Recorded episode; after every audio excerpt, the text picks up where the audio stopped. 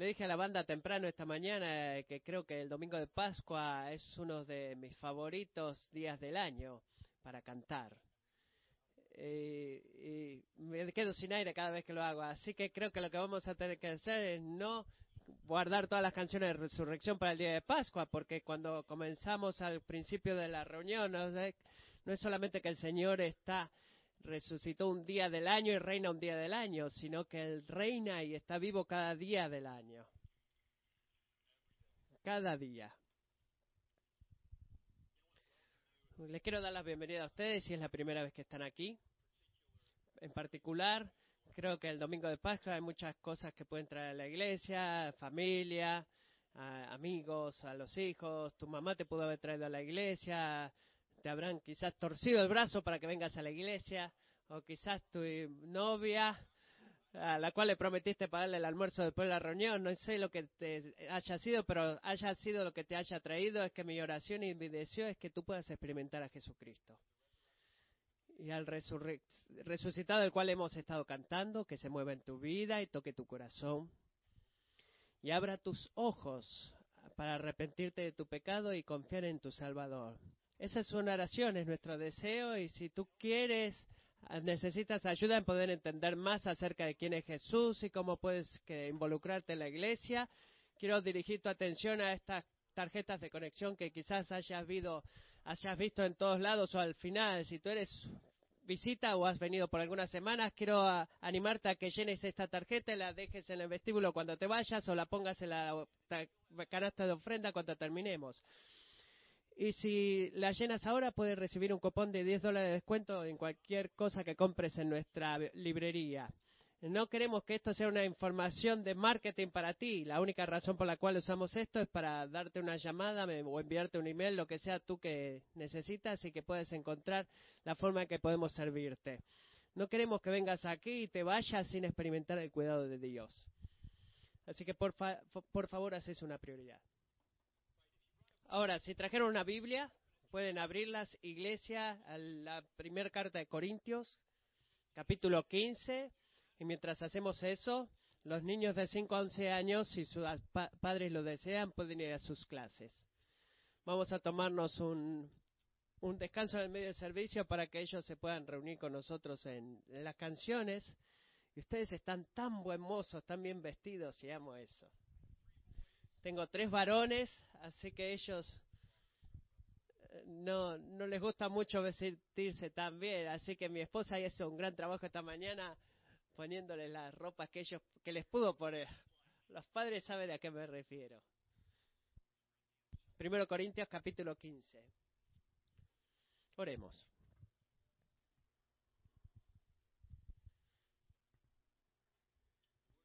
Señor Jesús, el resucitado, el que está vivo ahora mismo. Clamamos a ti como tu pueblo y oramos que tú hagas lo que tú eres tan bueno para hacer y que tú abras tu palabra para alimentar nuestras almas. Hay un hambre físico que para muchos de nosotros va a ser satisfecho en algunas horas, cuando comamos el almuerzo o una gran cena. Señor, estoy muy al tanto de que en todos nosotros hay un hambre espiritual que solo tú puedes satisfacer. Solo tú puedes hacerlo. Así que oro en este día que que tú puedas hacer que digamos, incluso ya sea por la vez número 100 o por primera vez, de que Señor no haya en el, en el cielo al cual decíamos más que a ti. Y que no hay nada en la tierra que se compare a ti. Tú eres la fortaleza de nuestro corazón, tú eres una, nuestra porción para siempre y oramos el día de hoy que podamos experimentar todo eso nuevamente a través de tu palabra, en el nombre de Jesús. Amén.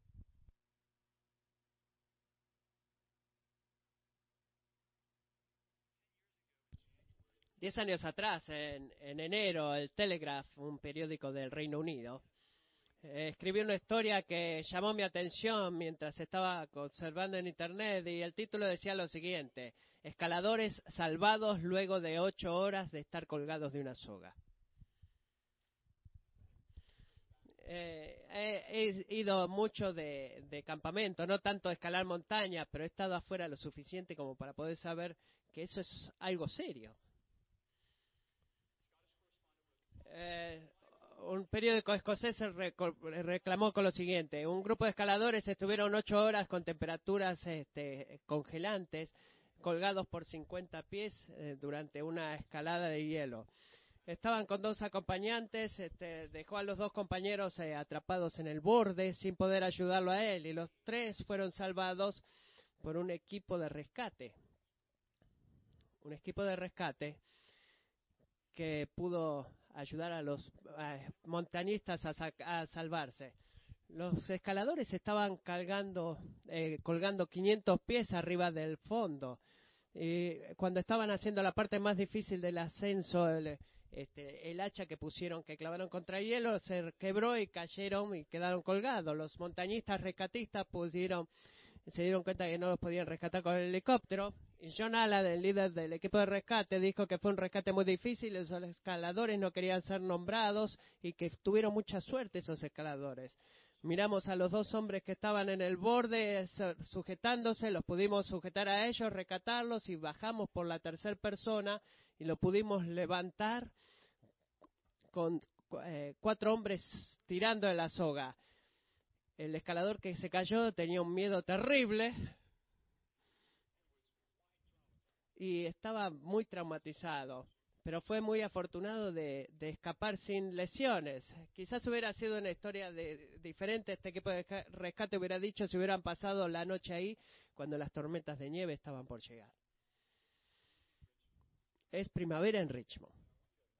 Pero quiero que se imaginen por un momento cómo se habrá sentido de ser el escalador ese eh, colgado en la punta de la soga por ocho horas, 150 pies abajo de donde deberías estar y, y 500 pies arriba del piso, con una pequeña soga de nylon sujetándote de la muerte y reteniéndote de la muerte. Me pregunto, ¿qué tipo de pensamientos habrán pasado por su mente? ¿Habrá pensado a su esposa, por ejemplo? ¿Habrá pensado en sus hijos? O quizás estaba abrumado con la culpa, como que su vida, eh, pensando en su vida, lo que hizo y lo que no hizo, y mientras su vida pasaba eh, por su cabeza en esas ocho horas que estuvo colgado. Bueno, en medio del caos, estoy muy seguro de que un pensamiento fue más fuerte que todos los demás, o sonaba en voz más alta. No sueltes esa soga, ¿verdad? Asegúrate de ella, aférrate a ella, no la sueltes. Aférrate a la soga, no la sueltes, no sueltes la soga.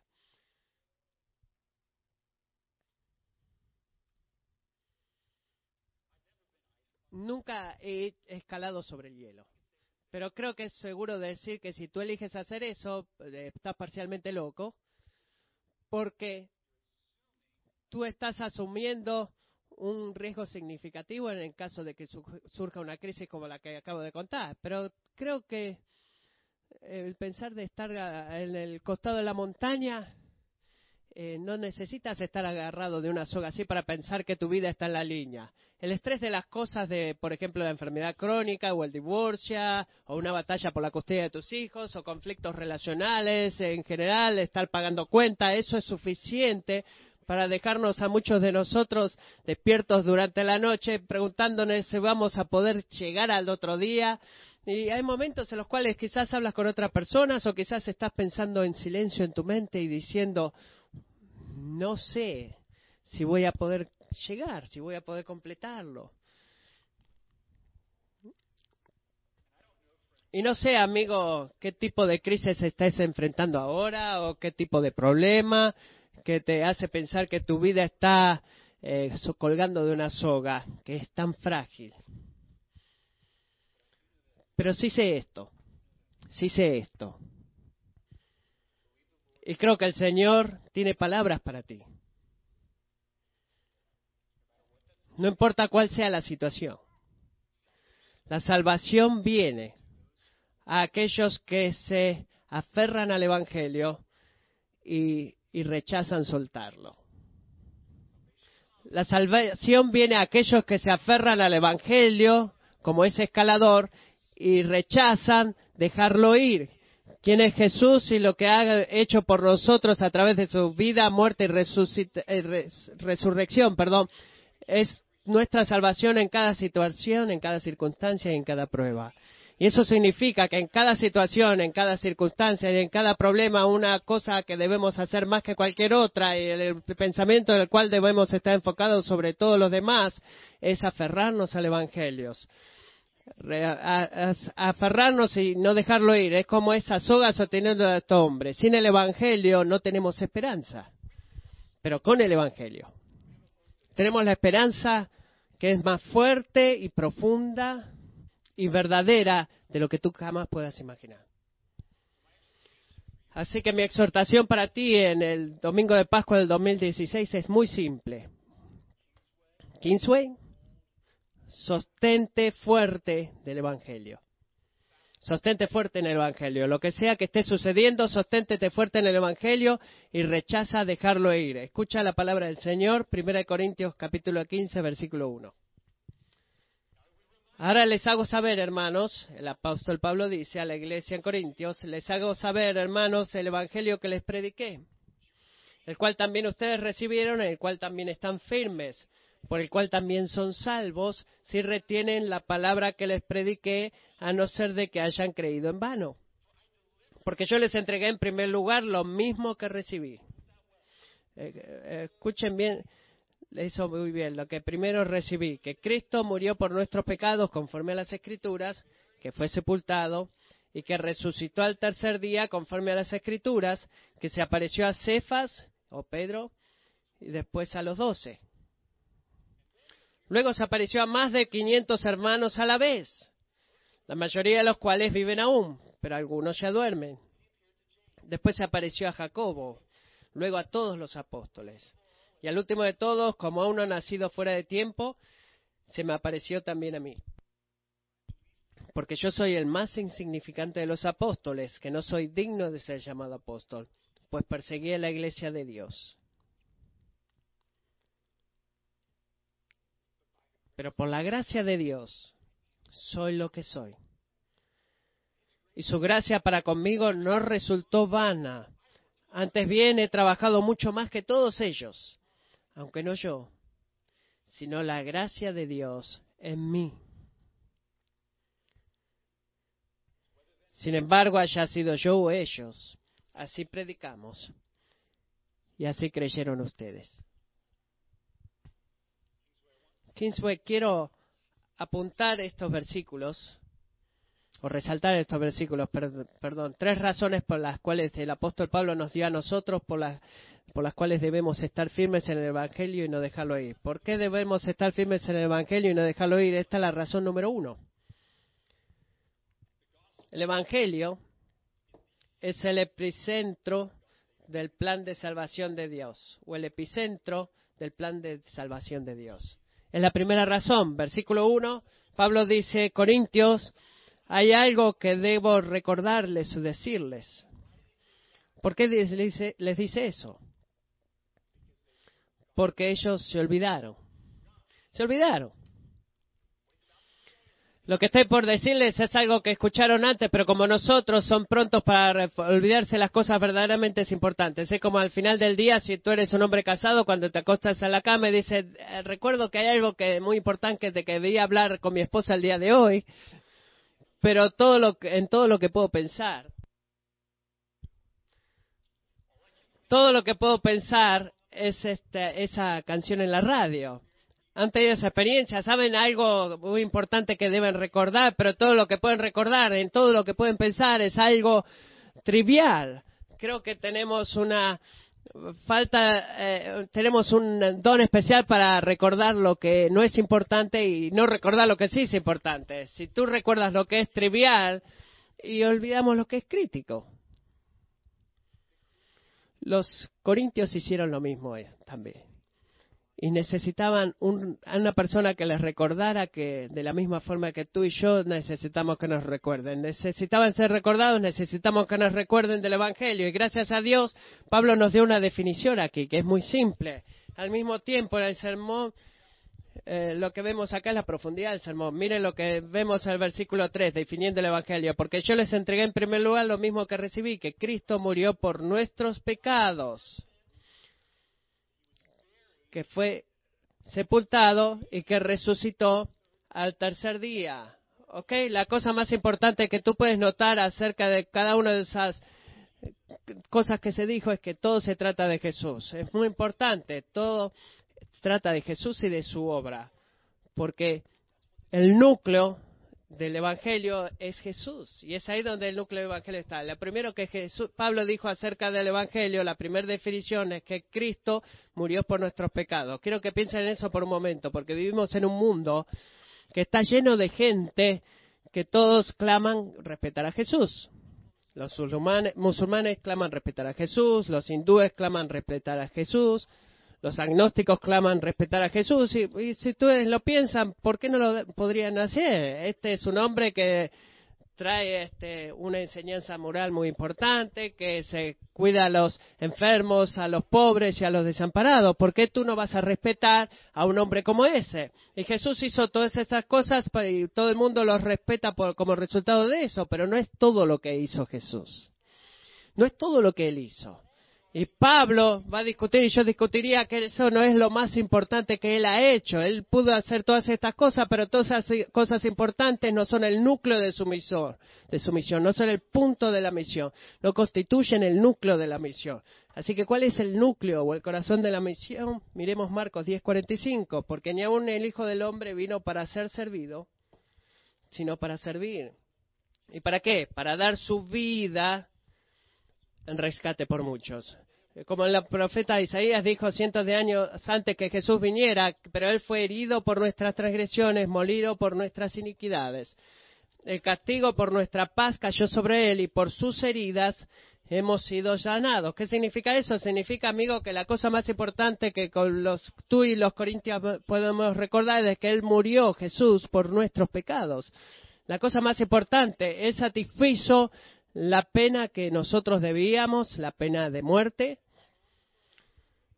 Y él hizo un camino para nosotros para ser reconciliados por nuestros pecados. Es por eso que Pablo apunta a Jesucristo. Él es el Cristo, Él es el Mesías, dice Pablo. Él es el escogido, el prometido, que hace todas las cosas justas que el pecado hizo mal, empezando con nuestra relación por Dios y extendiendo a toda la creación. El Evangelio dice que más que nada que Cristo murió por nuestro pecado. Él murió para que nosotros no tuviéramos que morir. Hay una segunda cosa. ¿Cuál es el, Evangelio? Cristo murió por nuestro pecado. Cristo fue enterrado. Ahora, quizás piensen, bueno, esperemos un minuto.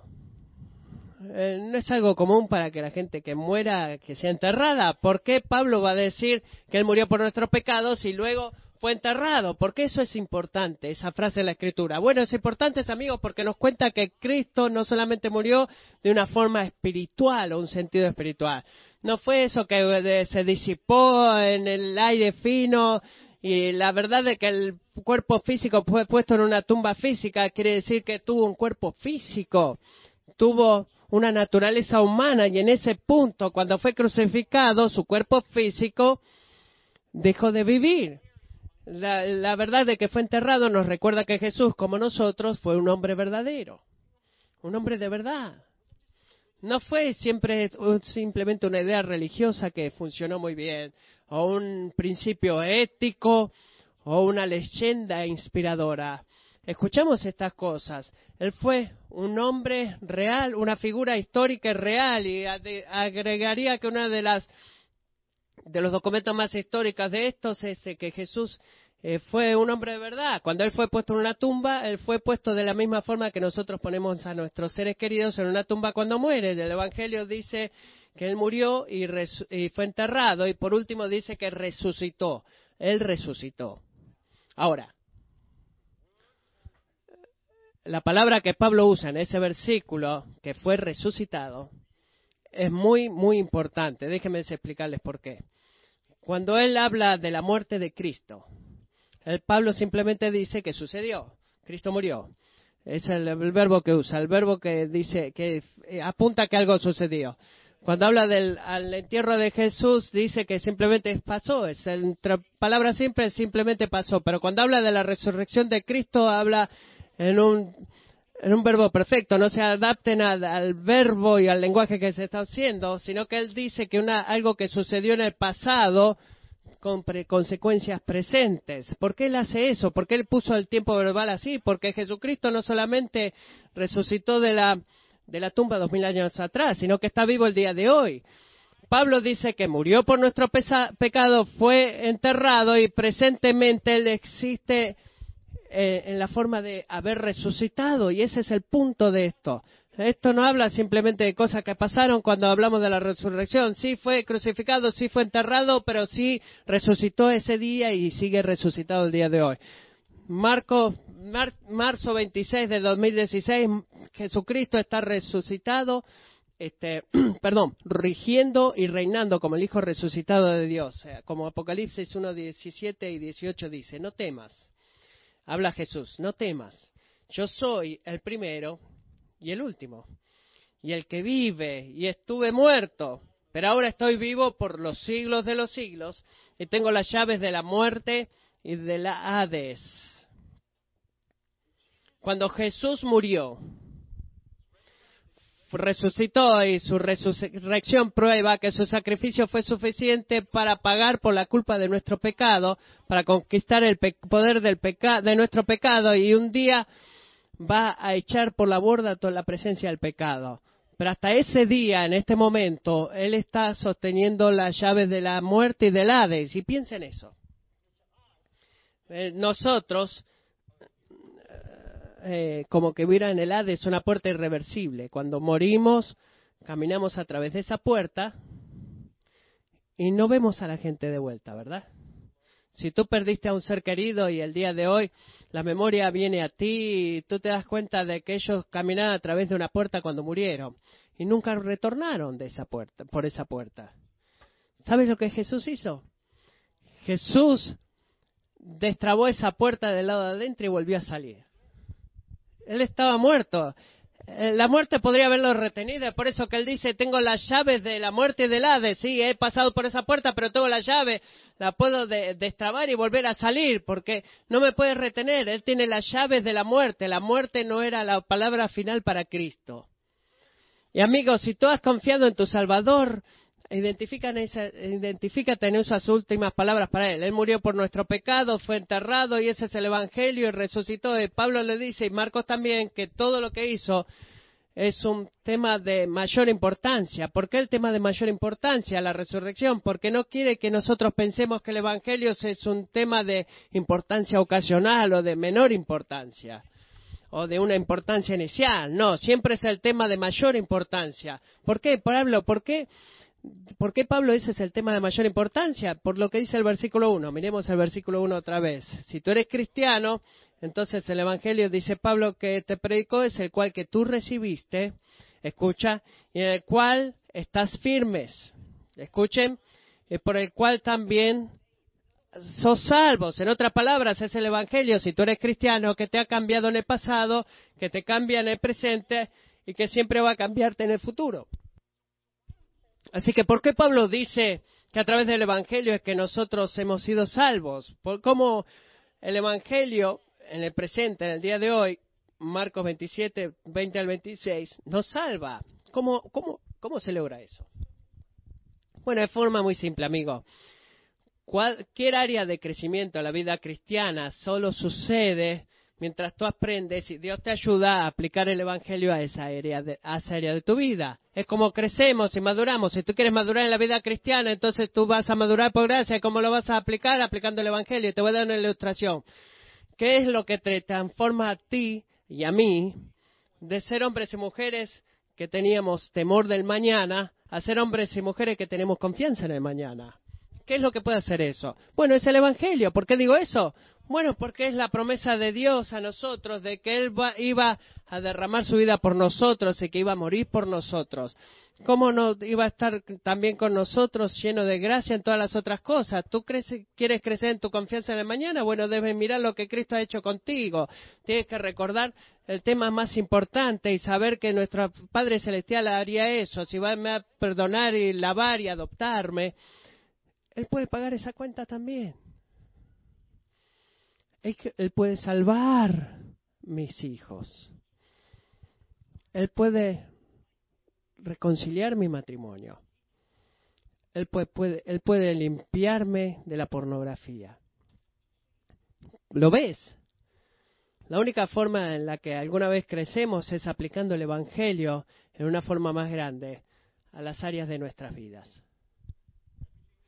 Todo lo que anhelamos, del, y eh, invertimos nuestro tiempo buscando, tratando de encontrarlos, se encuentra en última instancia en Jesús. Es la primera razón por la cual el Evangelio es importante, porque es el epicentro del plan de salvación de Dios. Y esta es la segunda. La segunda es, y quizás te sorprenda, quizás nunca lo escuchan, me escuchaste hablar en Domingo de Pascua, pero esta es la segunda y le voy a hacer. El Evangelio es históricamente confiable en todos los aspectos en todo aspecto el Evangelio es históricamente confiable. Y creo que en este punto no podría ser más importante en una era de escepticismo en la cual vivimos ahora. Así que síganme en esto. Quizás escucharon todo lo que he dicho hasta ahora y piensas de ti mismo, bueno, desearía que todo eso fuera verdad. Eh, discutiría contigo si tú eres escéptico, si tú no, crees que Jesús resucitó de la tumba, verdaderamente tendrías que creerlo. Tú deberías, verdaderamente deberías querer creerlo. ¿Quién no quiere vivir con la confianza de que la muerte es la última palabra? Pero ¿cómo yo puedo creer eso? Si la resurrección no es algo que yo experimento personalmente o soy testigo de eso personalmente. La razón por la cual los escépticos dicen eso, bueno, tú dices Jesús resucitó de la muerte, bueno, eh, es una, nunca he experimentado eso, nunca he sido testigo de eso, y es difícil de creer, te va a decir el escéptico, ¿verdad? Quizás si tú eres cristiano alguna vez pensaste en eso también, cómo poder creer en la resurrección si no lo has visto. Bueno, tengo una respuesta para eso, Dios tiene una respuesta para eso. Y es muy simple. ¿Por qué yo creo que Alejandro el Grande fue una gran persona, que conquistó la mayoría del mundo conocido. ¿O por qué creo que Miguel Ángel pintó la capilla Sixtina? ¿O que Cristóbal Colón fue uno de los primeros europeos, exploradores europeos que, que, llegó a América. ¿Por qué creemos en estas cosas, escéptico? ¿Por qué tú crees en esto, escéptico? Bueno, creo que lo creemos porque hay testimonios oculares que confirman de qué sucedió y algunos de esos testigos le escribieron la experiencia en forma escrita para que pueda ser pasada a las generaciones futuras. No tenemos ninguna fotografía de Cristóbal Colón llegando a América. No la tenemos. No tenemos ningún video o teléfonos móviles de Alejandro el Grande conquistando todo. Eh, quizás no querríamos tener uno, pero bueno, así todo, creemos sin, sin preocuparnos mucho de que él fue un hombre verdadero y que verdaderamente hizo todas estas cosas. Y lo creemos. Y esto es lo que Pablo dice en 1 Corintios capítulo 15. Es por la misma razón y exacta razón que tú debes creer que Jesucristo era una persona real que vivió, murió y resucitó de la tumba. Las mismas razones es lo que Pablo está haciendo. Mire lo que dice. Luego se apareció, versículo 6, miremos el versículo 6, se apareció a más de 500 hermanos a la vez, la mayoría de los cuales viven aún, le dice a los colindios. Pero algunos ya duermen. Bueno, ¿por qué Pablo dice eso? En el 5 que se apareció a Cefas y Pedro. ¿Y por qué? Porque le está suplicando que hagan algo, los está desafiando a hacer algo. Les dice, Corintios, hagan su tarea. Hagan su tarea pongan su, sombrero de la historia. Cuando Cristo resucitó, Él no trató, eh, no estoy tratando que crean un mito, Él está proclamando, proclamando una verdad histórica y es tan verdadera que ustedes pueden buscar a más de 500 personas que vieron al Salvador resucitado luego de que había sido enterrado en la tumba. Vayan y hagan eso, vayan y háganlo, les dice. ¿Por qué Pablo va a decir eso? ¿Por qué diría eso? si la resurrección no era verdad. no hubiera sido difícil para Corintios viajar, hubiera sido fácil para ellos hacerlo, ir al imperio romano. Si no hubiera sido difícil, Pablo, eh, si no hubiera sido verdad, le hubiera echado por la borda toda su credibilidad. Si ustedes quieren convencer a alguien, no le van a decir que hablen, que vayan y hablen con otro. Le van a decir confía en mí, confía en mí. Pero Pablo no hizo eso. Pablo fue y le dijo, vea, ya y hablan con la gente, hagan su tarea. Las palabras de Pablo en Primera de Corintios prueban que la resurrección no fue una leyenda creada por una generación tardía de cristianos que, que conocieron a Jesús.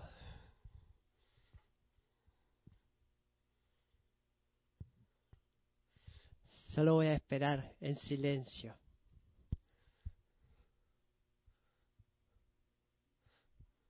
Le preguntaron si podía empezar de vuelta y dice, sí, estoy pensando en eso. Pienso en eso. ¿Sabe? Mucha gente, mucha gente cree eso sin haber alguna vez haber pensado, eh, tengo buenos motivos para creer eso, que Jesús es simplemente una leyenda. Tú tienes que ignorar la historia del mundo para mantener esa posición de que Jesús no existe la prueba más grande eh, es, suficiente para que un escéptico se vuelva cristiano. ¿Sabe eso, amigo? ¿Sabes? Los días en los cuales tú crees que, bueno, Señor, me he llamado a mí a ser un creyente eh, porque estoy atado a la vida verdadera. No, si tu vida está en Jesús, tú estás confiando en una persona verdadera, no es ficticia. Una persona verdadera, un Dios verdadero que está en un estado presente de resurrección. El Evangelio es histórico, históricamente confiable. Amo como Tim Keller lo resume a este tema. Tan sabio, él dice, nada en la historia puede ser probado de la forma en la que podemos probar algo en un laboratorio. Eh, como químico estoy al tanto de eso. Sin embargo, la resurrección de Jesús es un hecho histórico mucho más plenamente atestiguado que la mayoría de los otros eventos de la historia antigua que damos por sentado todos los esfuerzos posibles para explicar el nacimiento de la Iglesia, aparte de la resurrección de Jesús, va en contra de lo que sabemos acerca de la historia y la cultura del primer siglo. Noten esto bien, si tú no tratas de analizar los milagros a través de las vías filosóficas que hablan en contra de los milagros, ¿no hacemos eso? La resurrección de Jesús tiene la mayor evidencia de ello. Note eso en el domingo de, Pascua. El del, clamor del Evangelio es el que el Evangelio es el epicentro del plan de salvación. El Evangelio es extremadamente confiable en todos los Evangelios. ¿Por qué aferrarnos al Evangelio como el hombre se aferra a la soga? Nos aferramos al Evangelio porque el Evangelio es la única explicación para nuestro crecimiento espiritual. Ese es el tercer punto. Debemos recordar, después de haber tenido una pequeña lección de historia, que el Evangelio no es una colección de verdades. Eh, y en ese sentido, en todo diferente de lo que es algo de los otros hechos históricos confiables. Alejandro el Grande es históricamente confiable, Miguel Ángel es históricamente confiable, Cristóbal Colón es históricamente confiable, pero solo el Evangelio de Jesucristo es el poder de Dios para salvación. Tú puedes saber, saber de Alejandro el Grande, tú puedes saber de Cristóbal Colón, puedes conocer a Miguel Ángel, pero todo lo que eso va a hacer es ayudarte a pasar un, examen de historia. ¿Está bien? Toda la buena solo la buena noticia de lo que Dios ha hecho por nosotros en Jesucristo puede transformarte desde dentro hacia afuera. Es históricamente confiable, pero es más que una verdad histórica. Es la única explicación para el crecimiento espiritual en nuestras vidas. Es verdad para Pablo, para los Corintios y verdad para nosotros. Miremos el versículo 9, que es lo que dice Pablo. Ah, porque es una pequeña autografía aquí. Porque yo soy, dice Pablo, el más insignificante de los apóstoles, que no soy digno de ser llamado apóstol, pues perseguía la iglesia de Dios de otra forma, eh, eh, eh, de verdad les digo, Pablo no estaba bromeando, él dijo eso, hizo eso de verdad. Si ustedes leen el libro de Hechos 29, que él persiguió a los cristianos con gran furia. Y luego, como resultado de esa experiencia, un día en camino a Damasco, Pablo pasó de eso a ser el evangelista, evangelista más valiente y plantador de iglesia defensor de la iglesia, de la fe cristiana en su mundo en ese tiempo. Explícame eso. Explícame eso. Tú no puedes explicarlo, apartado del Evangelio y del poder del Evangelio. El Señor tiene misericordia en Pablo. Versículo 10, pero por la gracia de Dios soy lo que soy y su gracia en mí no fue en vano, al contrario, he trabajado más duro de que todos los demás, no yo, sino la gracia de Dios en mí. Amigos, si tú eres cristiano, esa es tu historia también. Tú eres lo que eres por la gracia de Dios que está trabajando en ti, que te ha transformado día tras día, año tras año, más a la imagen de Jesucristo. Pero noten lo que Pablo dice el versículo 11, ya sea que ha sido un deseo de, él, dice, para que nosotros crezcamos. ¿Qué significa con eso? Que la única razón por la cual él pudo predicar la verdad del Evangelio es porque Dios ya había trabajado en su corazón a través del poder del Evangelio. Y la única razón por la cual los corintios pudieron recibir la verdad del Evangelio es porque Dios ya había trabajado en sus corazones a través del poder del Evangelio por la gracia de Dios en los Corintios le dice Pablo, yo soy lo que soy y ustedes son lo que soy. Y Kingsway, por la gracia de Dios, nosotros somos lo que somos. Somos como ellos. Si tú eres cristiano, para concluir, quiero que pienses en quién eras antes de conocer a Jesús. Antes de poner tu fe en Cristo. Solo considera las formas en las cuales Dios te ha cambiado. No sé si eso sucedió cuatro meses atrás, cuatro años atrás, pero si tú eres cristiano, tú no eres el mismo. No puedes ser el mismo. ¿Por qué? Por el poder del Evangelio, ha estado trabajando en ti. Tú no eres el mismo. Así que quiero motivarte, si tú eres, eh, si tu esposo o esposa no es lo que Dios dice que debería ser, si tus hijos no son lo que Dios dice que deberían ser, o si tu corazón no es lo que Dios dice que debería ser, si nuestra iglesia no es todavía lo que queremos que sea, entonces un curso de acción es apropiado, solo un curso de acción. Necesitamos enfocar nuestra vista en Jesús y esperar en el Evangelio y en la esperanza del Evangelio, en las formas en las que Él ha trabajado en todos nosotros y dentro nuestro. ¿Qué significa eso? Significa que debido a la resurrección, ustedes más vale que no estén esperando en su esposa o teniendo esperanza en su esposa o esposo, no tengan esperanza en sus hijos no tengan, más vale que no estén esperando en ustedes mismos y no estén esperando en sus pastores. Esperen en Dios. Esperen en Dios. ¿Por qué? Eh, eh, porque hay que sostenerse firmes en el Evangelio, porque es el centro, el, el, epicentro del plan de salvación de Dios, porque es históricamente confiable en todos los aspectos y porque es la única explicación para nuestro crecimiento espiritual en tu vida, para ser un cristiano, es sostenerse firme en el Evangelio y nunca soltarlo. Eso es lo que significa, es lo que significa. Vas a ser un cristiano y entonces necesitas aferrarte fuerte al Evangelio y nunca soltarlo. No importa lo que pase, no importa cómo te sientas, no importa lo que la gente diga, no importa lo que suceda a tu alrededor, no importa qué dudas haya en tu mente, tú te vas a aferrar firme en, esas, en esa soga. Y tú no vas a ser defraudado. No vas a ser defraudado. Y tú no vas a ser el mismo tampoco. Y creo que pocas experiencias nos ayudan a recordar eso, a recordar la verdad de lo que es más importante en una forma más, más de mayor ayuda que escuchar historias. Amo escuchar estudia, historias, perdón, como la historia de Pablo, o amo eh, oír historias en el presente. Y esta mañana tenemos la oportunidad de escuchar una historia acerca de cómo el Evangelio ha cambiado drásticamente a alguien. Así que quiero invitar a mi hermano Elmer. Elmer, ¿dónde estás? Pasa al frente. Podemos darle la bienvenida a Elmer.